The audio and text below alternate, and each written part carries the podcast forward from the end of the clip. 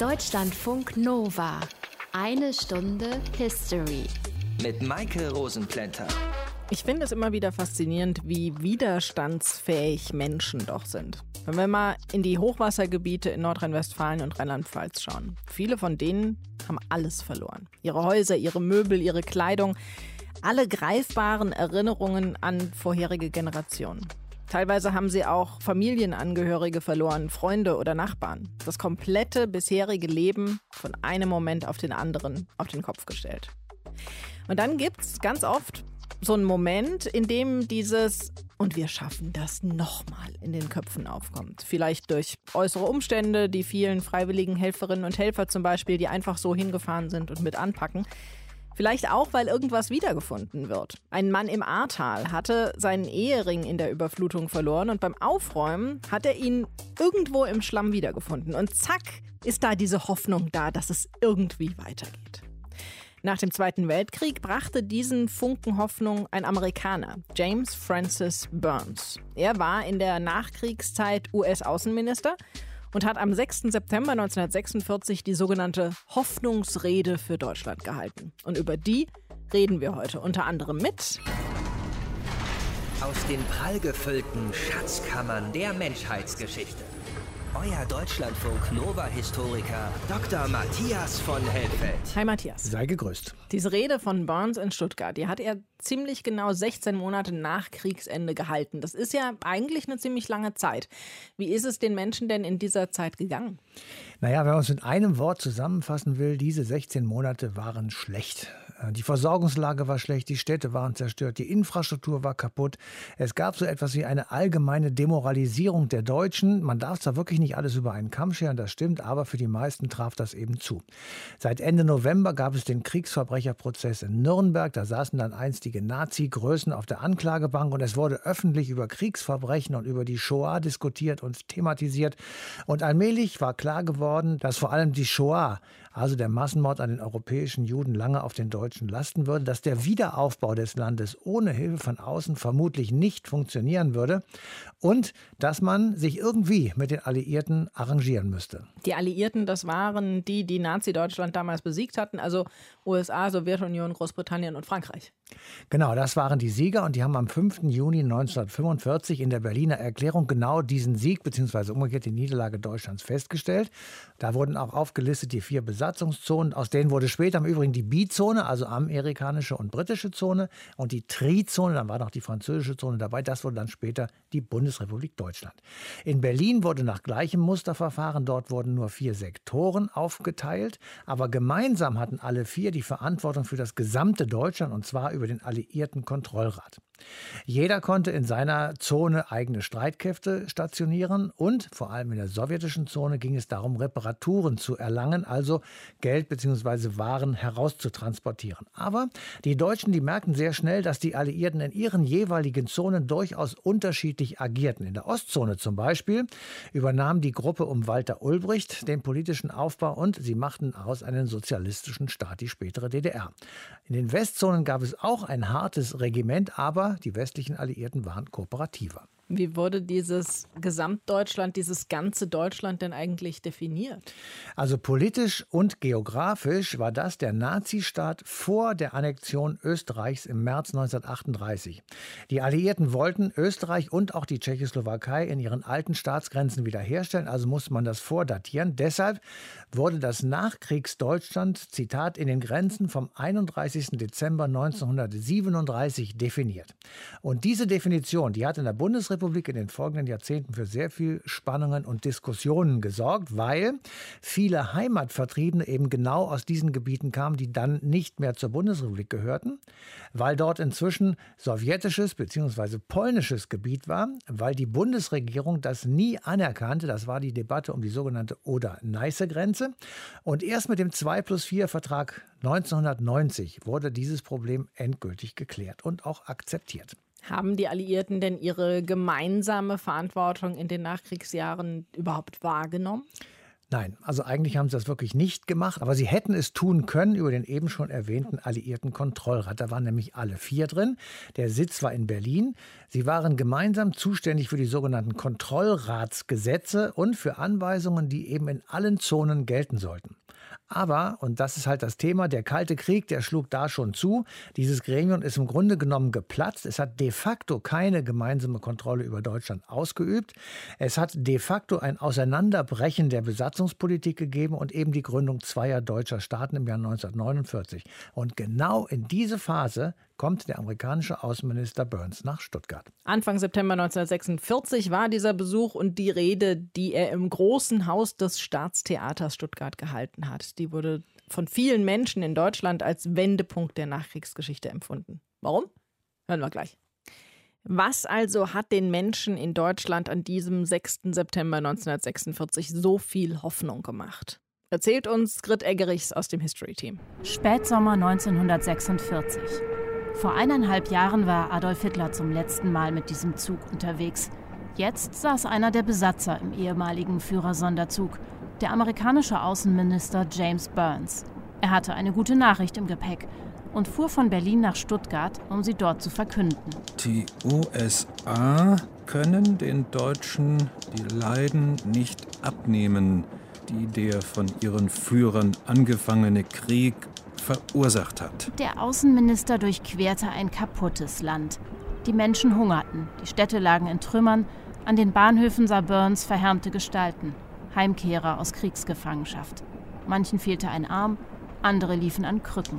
Aber die Vereinigten Staaten wollen dem deutschen Volk die Gelegenheit nicht verwehren, sich aus dieser Not herauszuarbeiten. Der luxuriöse Zug mit Salon, Speisewagen und Führerschlafgemach lief am Morgen des 6. September in den Bahnhof ein. Stuttgart war eine Art Hauptstadt der amerikanisch besetzten Zone. Für den Secretary of State könnte es ein Gefühl gewesen sein wie nach Hause kommen. Überall amerikanische Zivilistinnen und Zivilisten, US-Soldaten mit gelb gestreiften Helmen. Der Minister und zwei Senatoren aus Washington wurden in gepanzerten Armeefahrzeugen durch die Innenstadt chauffiert. Also durch das, was von ihr noch übrig war. Zwei Jahre zuvor, im Juli 1944, hatten Flieger der US-Luftwaffe die ohnehin schon schwer zerstörte Stadt völlig kaputt gebombt.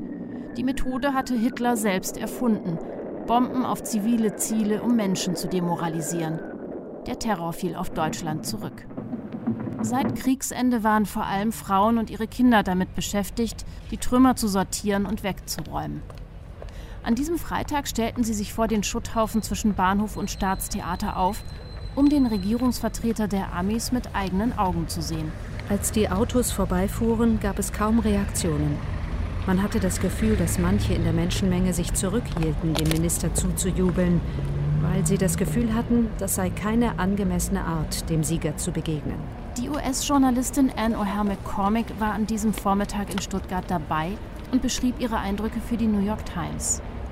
Nach der Fahrt durch die Ruinenlandschaft hielten die Autos vor einer Art Fata Morgana, dem völlig unbeschadeten Theater. Drinnen spielte eine US Military Band zwischen Blumenbouquets und bunten Fähnchen.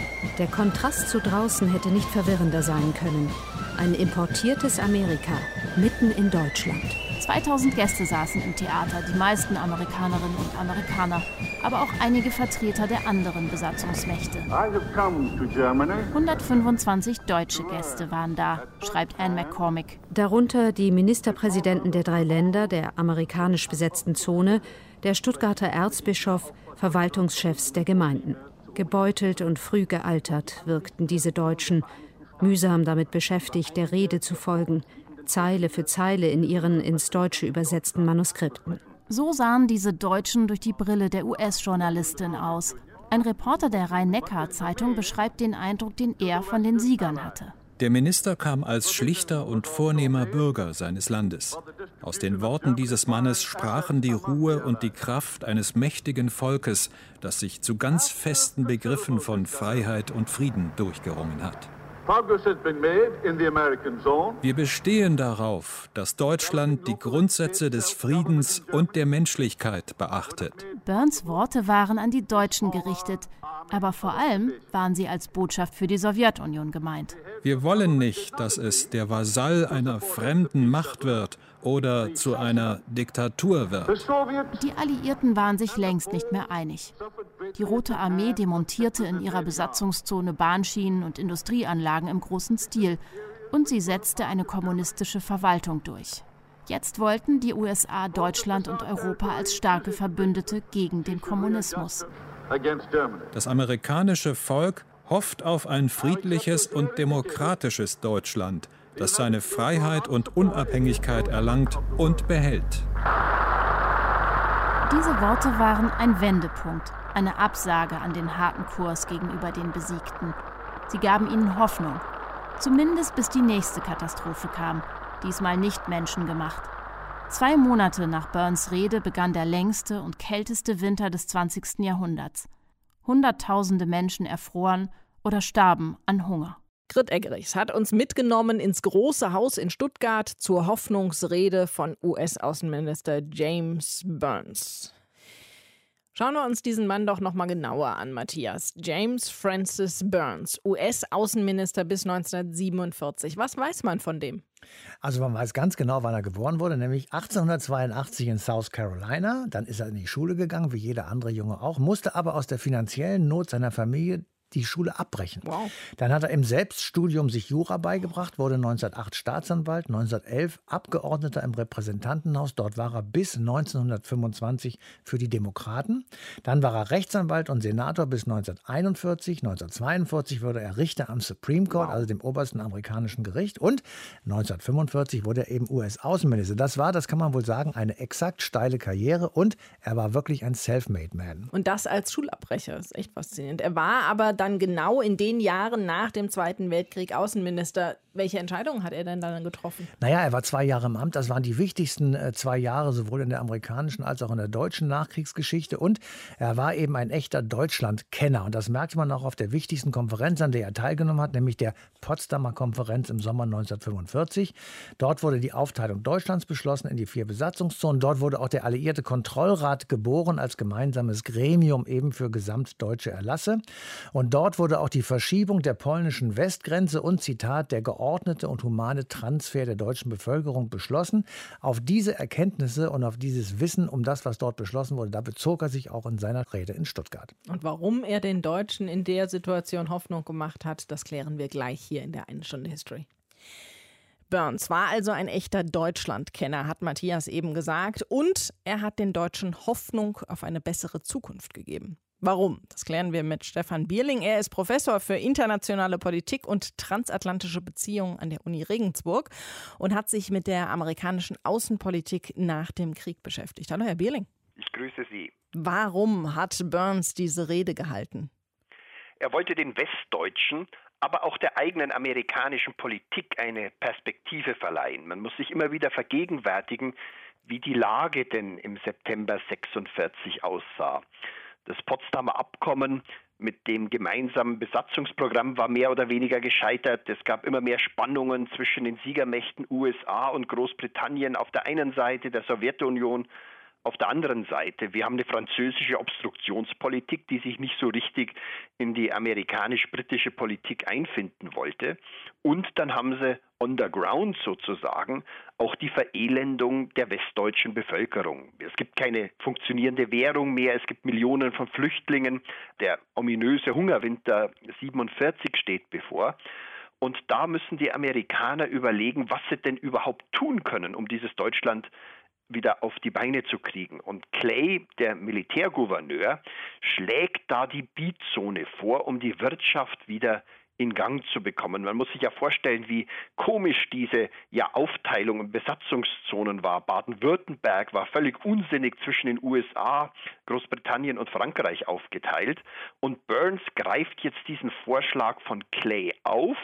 Clay entwirft im Grunde die Rede und macht ihn damit als Außenminister zur offiziellen US-Politik. Eigentlich könnte man sagen, es ist die Clay-Rede von Burns vorgetragen. Das heißt, welche Grenzen hatte er für das zukünftige Deutschland? Nur im Grunde die Grenzen der Bizone?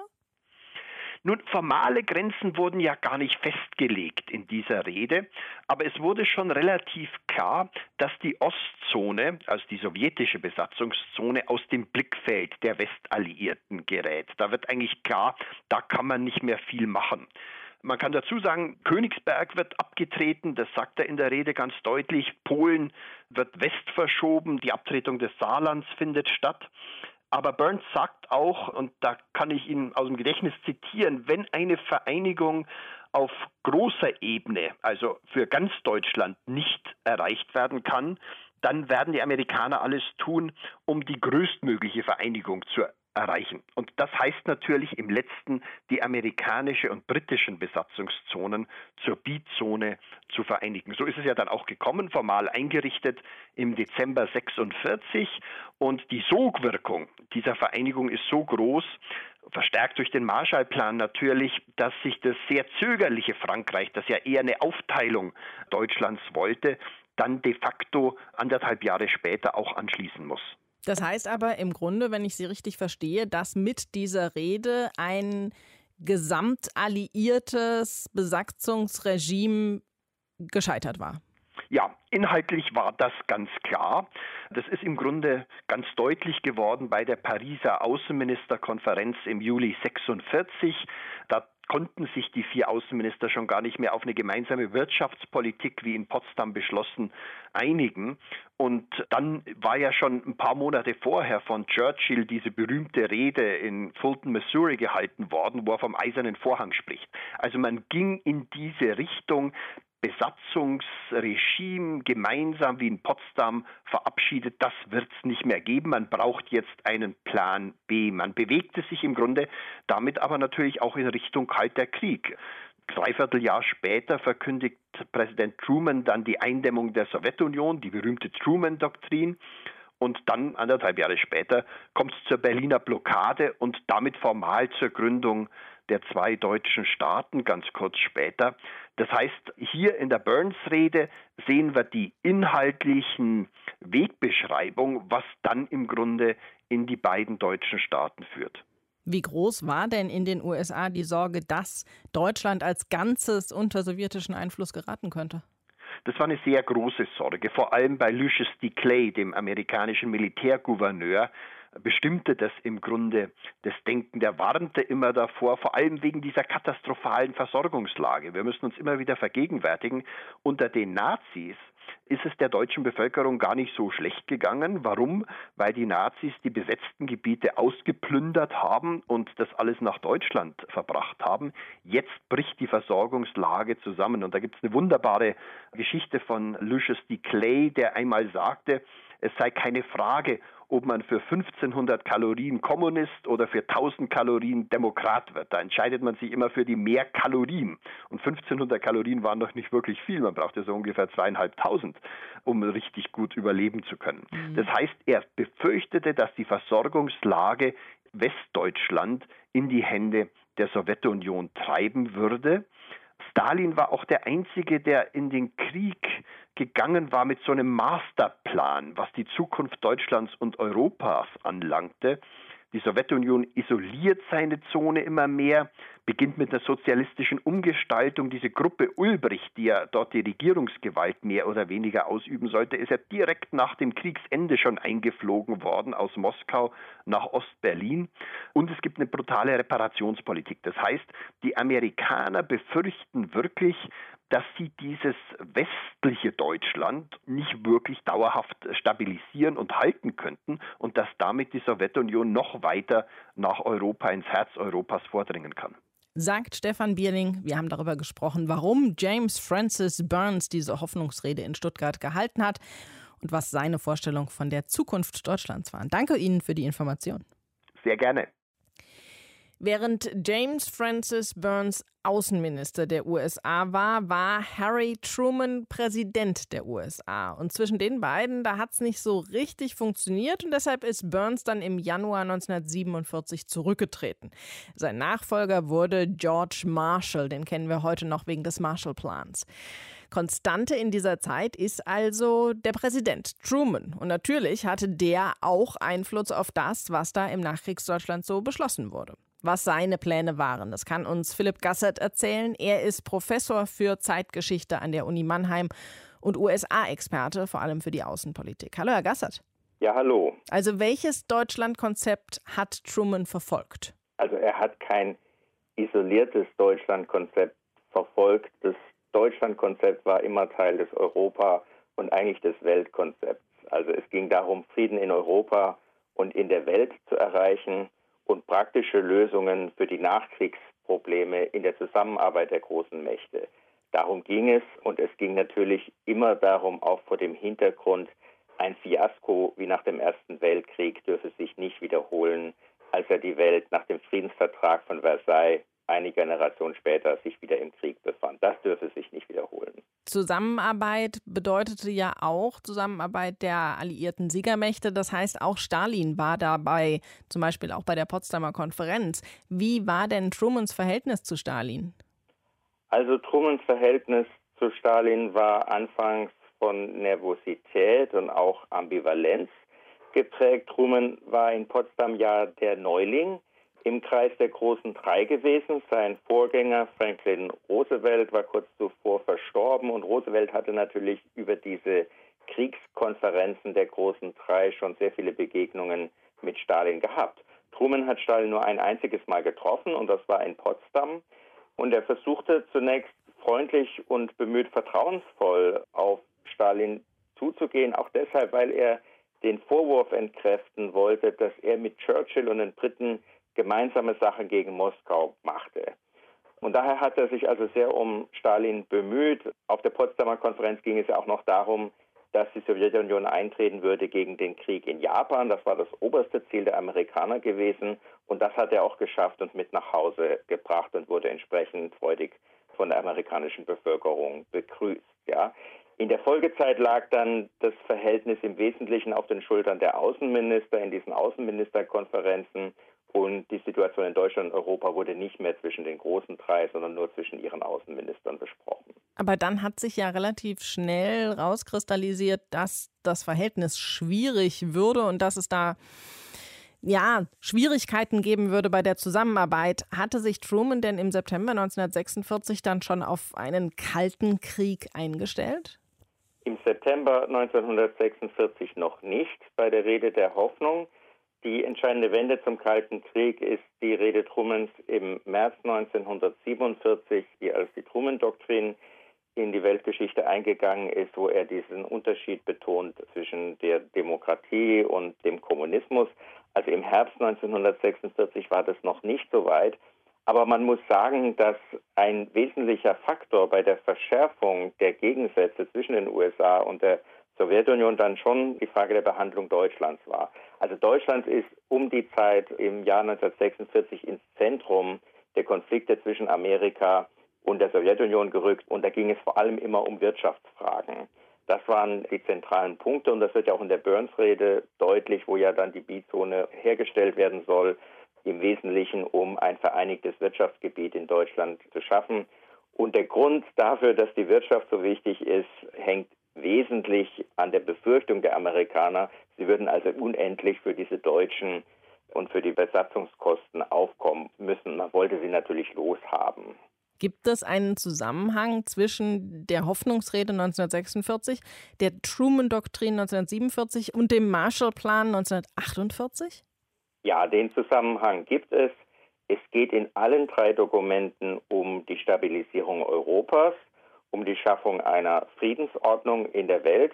Und dafür ist sowohl wirtschaftspolitisch als auch zunehmend sicherheitspolitisch Deutschland einfach der zentrale Ort. Ja? Also immer wieder geht es darum, dass die UdSSR mit ihrer Politik in der sowjetischen Besatzungszone, aber auch in Osteuropa insgesamt nach Meinung der Amerikaner den wirtschaftlichen Aufschwung in Europa verhindert. Und die USA versuchen ja dann vor allem mit dem Marshallplan einen Weg zu finden, wie Wirtschaftshilfe gekoppelt mit einer Liberalisierungspolitik der Aufschwung in Europa herbeigeführt werden soll. Und das ist das Zentrale für die USA, die, wie gesagt, nicht wirtschaftlich und finanziell dauerhaft für Deutschland und Europa verantwortlich sein wollen, sondern den Europäern helfen wollen, auf eigenen Füßen wirtschaftlich zu stehen, ihre Wirtschaft wieder aufzubauen. Und aus amerikanischer Sicht ist Russland, die Sowjetunion bzw. Stalin dann derjenige, der eine solche Wiederaufschwungspolitik in Europa wesentlich verhindert. Das heißt, wenn die USA wirtschaftlich sich aus Europa, aus Deutschland zurückziehen wollten, welche Rolle wollten oder sollten die USA im Nachkriegseuropa spielen? Also die USA wollten sich nicht wirtschaftlich aus Europa zurückziehen. Im Gegenteil, sie wollten, dass Europa wieder Teil einer offenen Welthandelssphäre wird und dass Europa ökonomisch wieder hochkommt nach diesen Zerstörungen des Zweiten Weltkrieges. Was nicht beabsichtigt war, war eine dauerhafte Militärpräsenz der USA in Europa, wie sie ja dann bis zum Ende des Kalten Krieges beibehalten wurde. Also Europa war Teil einer Weltfriedensordnung, auch durch die UN garantiert ein offenes Weltwirtschaftssystem. Und das war sozusagen der Ansatz und auch die Bedeutung, die die USA für sich selbst in Nachkriegseuropa sahen, sicherzustellen, dass von Europa und vor allem von Deutschland kein Krieg mehr ausgeht, dass Deutschland entmilitarisiert, entnazifiziert wird und dass es wirtschaftlich wieder auf die Füße kommt. Und dieser Punkt ist auch ganz zentral angesprochen in der Rede von Burns, der ja klipp und klar sagt, dass diese kriegstreiberischen Deutschen entmilitarisiert und entnazifiziert werden sollen, aber gleichzeitig auch sagt, wir wollen euch nicht auf ewig beherrschen und ihr sollt schon euer Schicksal wieder selbst bestimmen können. Philipp Gassert ist Experte für die US-amerikanische Außenpolitik und hat uns einen Einblick gegeben in die Pläne von Harry Truman, dem Präsidenten der USA in der Zeit nach dem Zweiten Weltkrieg. Danke Ihnen dafür. Ganz herzlichen Dank. Matthias, jetzt haben wir so viel über die Zeit nach dem Zweiten Weltkrieg geredet. Aber es gab ja auch noch den Ersten Weltkrieg und auch da gehörten die USA zu den Siegermächten. Wie haben sich die denn in den Jahren nach 1918 verhalten? Naja, sie sind aus Europa abgezogen. Und äh, in den USA gab es eine starke Stimmung, die Soldaten wieder nach Hause zu holen und auch in Amerika zu bleiben und nicht weiter in die Welt hinauszugehen. Präsident Wilson war damals US-Präsident, nahm noch an der Pariser Friedenskonferenz 1919 teil und er teilte auch die Beschlüsse über territoriale Veränderungen. Also Elsass-Lothringen beispielsweise wurde an Frankreich gegeben und Westpreußen an Polen.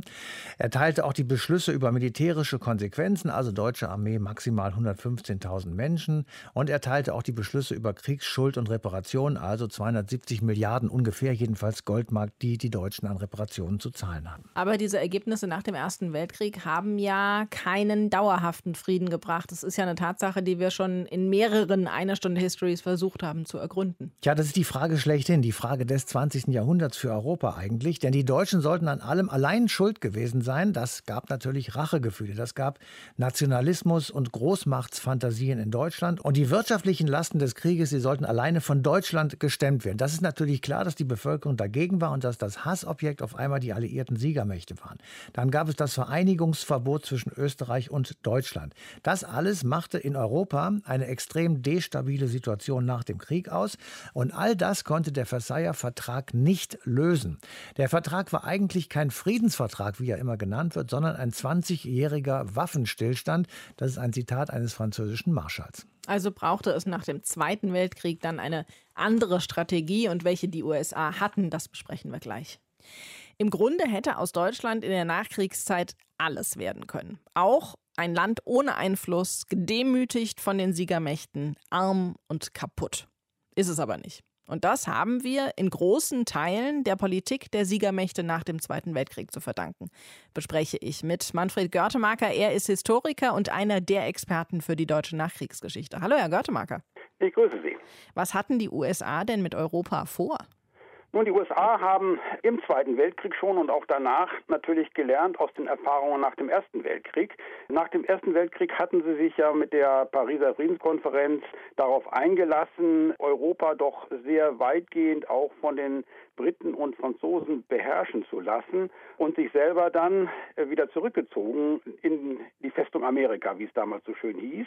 Und das hat sich sehr gerecht, denn dann begann eine, eine Politik, äh, die letztlich dazu geführt hat, dass gerade eben die Weimarer Republik in große Schwierigkeiten geriet und dann auch der Rest Europas natürlich in den Strudel dieser ganzen Konfrontationen geriet, die dann am Ende zur Hitler-Diktatur führten. Daraus haben die USA gelernt und haben gesagt, wir müssen eine Politik betreiben, die nicht wieder in 10 oder 20 Jahren dazu führt, dass wir selbst einen neuen Hitler produzieren. Und deswegen ging es von vornherein darum, ein Gesamtkonzept für Europa zu entwickeln, das eben auf einen Wiederaufbau abzielte, aber vor allen Dingen auch auf eine neue politische Ordnung in Europa. Und dazu gehörte natürlich ganz zentral auch Deutschland, trotz der ungeheuerlichen nationalsozialistischen Verbrechen. Aber es ist ja schon mindestens mal ein kleines Wunder, dass Sie dann ausgerechnet auch zum Verbündeten Deutschland wurden.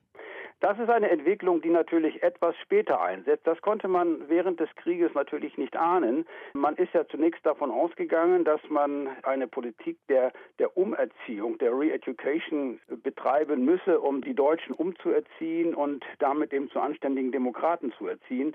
Ob das immer so im Einzelnen möglich ist, ist natürlich die Frage. Aber das war zumindest das Ziel. Das sollte aber natürlich im Zusammengehen mit den Briten, äh, Franzosen und vor allen Dingen auch den, den Russen geschehen gehen. Das war ja das Konzept von Franklin Delano Roosevelt, eine One World gewissermaßen, eine gemeinsame Weltordnung zu schaffen. Und das geht dann eben schief, weil tatsächlich dann direkt nach dem Ende des Zweiten Weltkrieges diese Anti-Hitler-Koalition, wie sie damals von den Russen genannt wurde, zerfiel und eine Konfrontation zwischen Ost und West begann. Das Ende des Ersten Weltkriegs haben Sie eben schon erwähnt und auch eben, dass die USA sich danach zurückgezogen haben und dass das ja im Grunde gescheitert ist. Welche Lehren haben die Verantwortlichen denn dann in den USA aus dieser damaligen Nachkriegsordnung gezogen?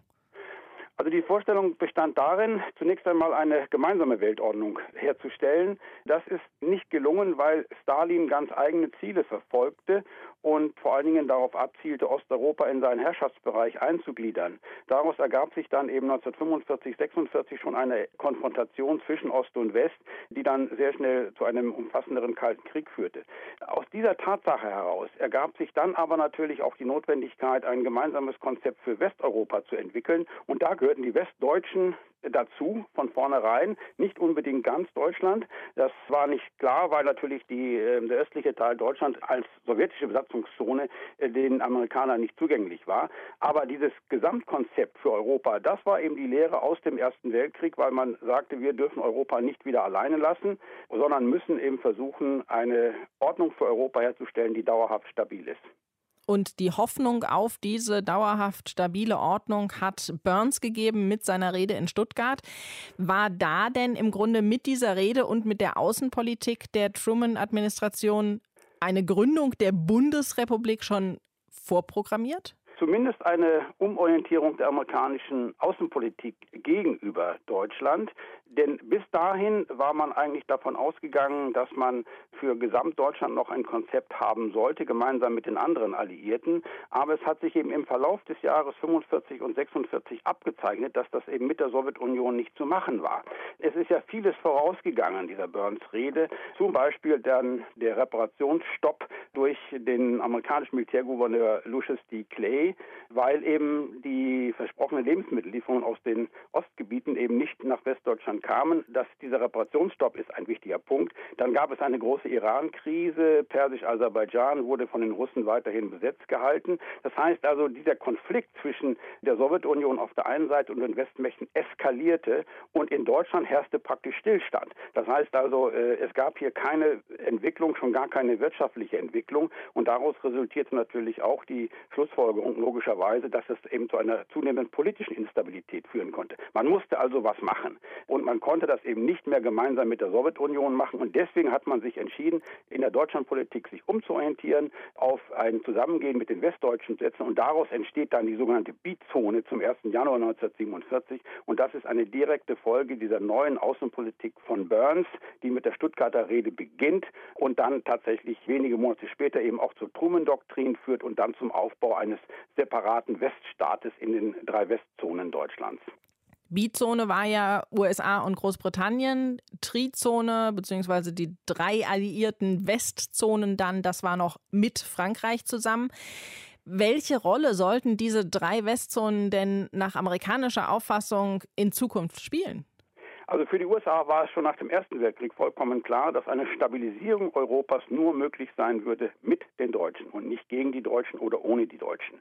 Insofern brauchte man Deutschland oder das, was zumindest für die USA zugänglich war. Und das waren eben die drei Westzonen. Die Franzosen waren am Anfang sehr zurückhaltend, deswegen gründen die USA und Großbritannien auch zunächst nur diese zwei Zonen, diese Bizone. Frankreich tritt dann etwas später dazu.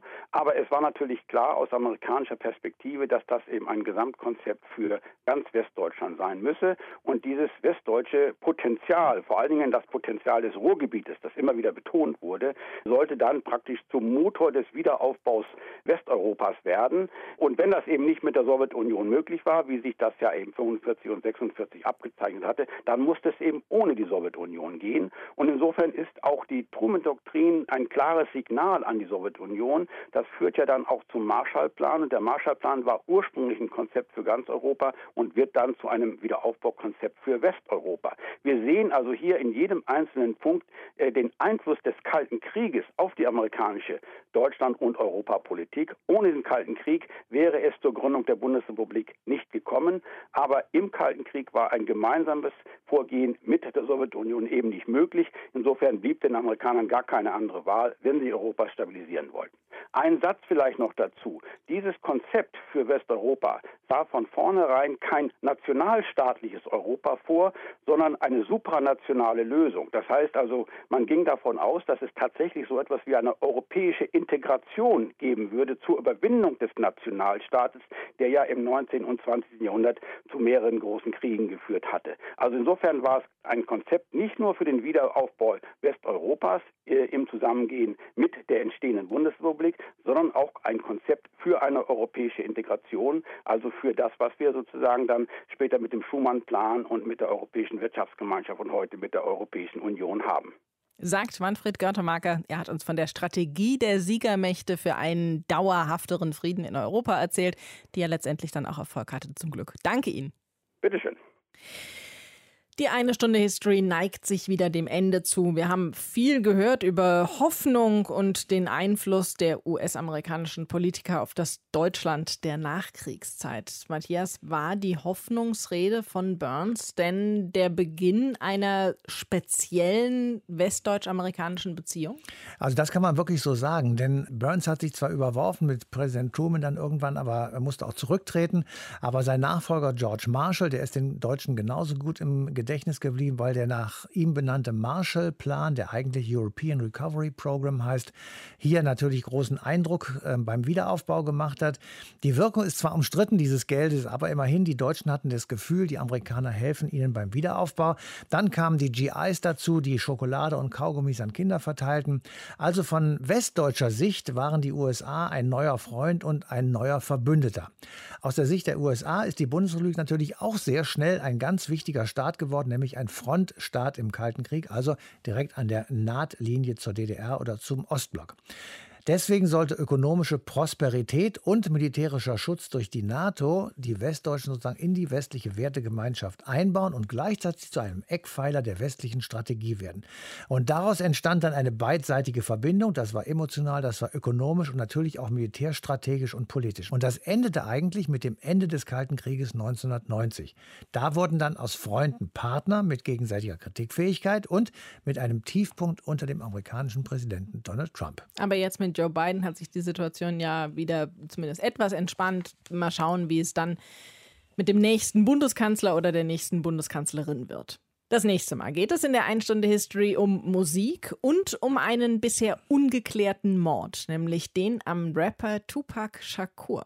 Er war laut dem Rolling Stone einer der 100 größten Musiker aller Zeiten und das, obwohl er nur 25 Jahre alt geworden ist. Oder vielleicht auch gerade deswegen. Klären wir in der nächsten eine Stunde History. Bis dahin euch eine schöne Zeit. Macht's gut. Bye bye. Was Warmes, was Tolles, da wo man sich hinwünscht. Auf Heimatsuche. Wie sehen das eigentlich andere Leute? Bewegt die das genauso sehr wie mich? Antran trifft Menschen aus ganz Deutschland und erzählt ihre Geschichten über die Suche nach Heimat. Dieser Heimatbegriff, der ist alles und nichts. Ein Deutschlandfunk-Podcast. Auf Heimatsuche. Wir denken an Romantik, Natur, Idylle. Das ist es eben nicht. In der DLF Audiothek App und überall, wo es Podcasts gibt. Deutschlandfunk Nova. Eine Stunde History. Jeden Montag um 20 Uhr. Mehr auf deutschlandfunknova.de.